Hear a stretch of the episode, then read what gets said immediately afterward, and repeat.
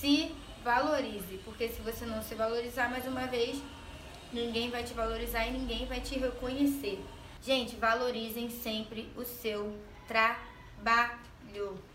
Não deixa cliente dar preço no trabalho de vocês. Vocês vão pegar muito isso.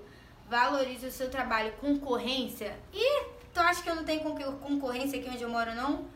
Um atrás do outro é concorrência. E eu tenho medo de concorrência? Não tenho, porque quando o seu trabalho é bom, a pessoa paga o preço que for.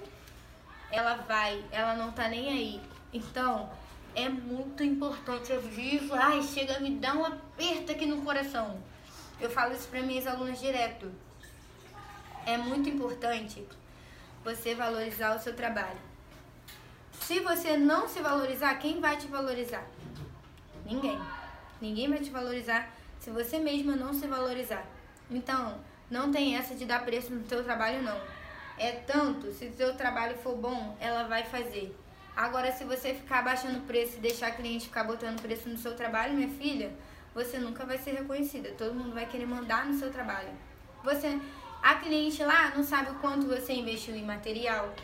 A cliente não sabe quanto foi caro o curso que você fez. Então a cliente não sabe quanto a gente tem de gastos, entendeu? Então, gente, é preciso se valorizar. Concorrência vai ter em todos os lugares. Em todo tempo tem concorrência. E não tenha medo das concorrências. Se você tiver medo porque a fulana de tal tá fazendo os cílios mais barato que o seu, minha filha, então você não vai conseguir nada. E eu vejo muito isso. Pessoas perguntando, ah, o cílio da fulana tá 30, o cílio da fulana é 20. Gente, eu vejo extensão de cílios. Por incrível que pareça, às vezes é 15, 10 reais. Aquilo ali tem alguma coisa errada. Pode ter certeza que o barato sai caro. Então, não tenha medo de dar o seu preço, porque pelo que as pessoas vão falar, não é o seu preço e ponto.